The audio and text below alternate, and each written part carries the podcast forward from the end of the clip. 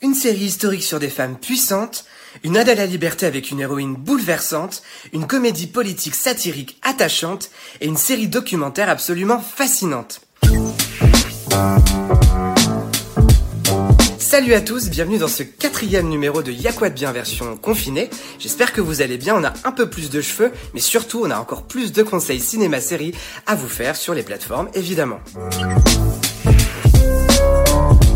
Bonjour, je vous conseille Mrs. America, une mini-série sur MyCanal qui rejoue avec précision l'affrontement idéologique qui a eu lieu dans les années 70 entre les premières militantes féministes et l'activiste Phyllis Schlafly qui s'est battue contre la ratification de l'ERA, un amendement qui visait à garantir l'égalité des droits entre hommes et femmes. Plongée réaliste et palpitante dans un moment majeur de l'histoire américaine, cette série est une sorte de Mad Men au féminin sans manichéisme, emmenée par un casting de choix, Kate Blanchett, Rose Byrne, Uzo Aduba, d'Orange is the New Black. Elles sont iconiques, elles sont magistrales, elles vous passionneront. Salut à tous, moi je vais vous parler de Unorthodox, la mini-série en 4 épisodes de Netflix. Ça parle d'une jeune femme, Esther, qui quitte la communauté juive ultra-orthodoxe de New York qui l'oppresse pour aller vivre seule à Berlin. Alors c'est adapté d'une histoire vraie, c'est une mini-série qui est à la fois très simple et très émouvante et qui surtout est universelle puisqu'il est question d'émancipation. Alors bien sûr une grande partie du récit se déroule chez les juifs assidiques sur lesquels personnellement j'ai appris pas mal de choses et notamment au niveau des traditions. Mais le fond de l'histoire, cette quête d'identité, cette quête de liberté, eh ça peut parler à tout le monde. Et pour moi, c'est l'une des grandes forces de Unorthodox avec son actrice principale. Salut à toutes et tous, ma recommandation pour cette semaine c'est la série Parlement, la première création originale de la plateforme France.tv. Elle raconte le parcours du combattant de Samy, un jeune assistant parlementaire qui débarque à Bruxelles au lendemain du vote du Brexit.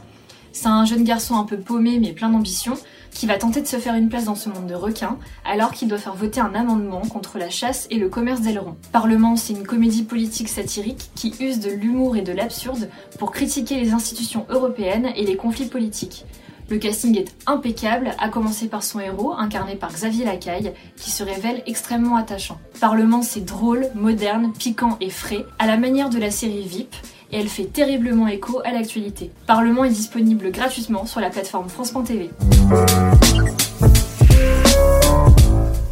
Merci à tous les trois. Moi, je vais vous parler d'une série documentaire euh, un peu moins engagée, mais pas moins passionnante. Ça s'appelle Il était une fois les Imagineers. C'est disponible sur Disney+.